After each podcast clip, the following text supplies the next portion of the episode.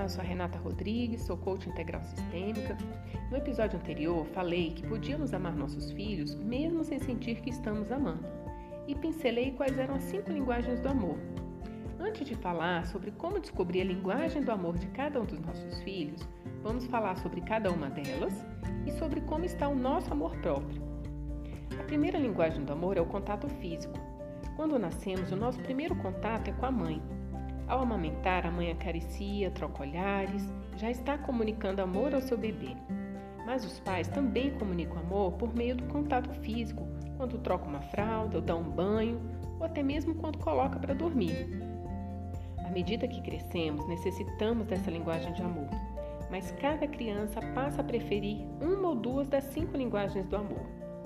Palavras de afirmação é a segunda linguagem, que podem ser de afeto, carinho, um elogio, um encorajamento, uma orientação.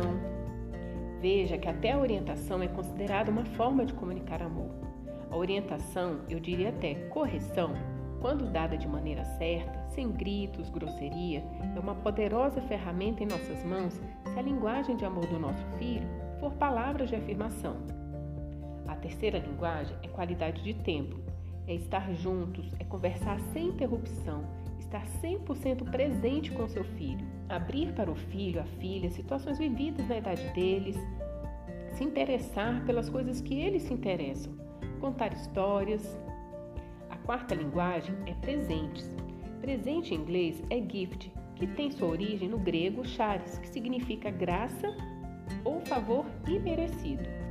Normalmente damos presentes, independente da linguagem do amor, em datas comemorativas, aniversário, Natal, Dia das Crianças.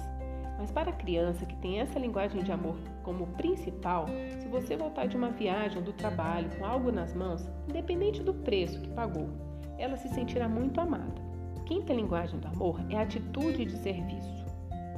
Servir não pode ser confundido com escravidão.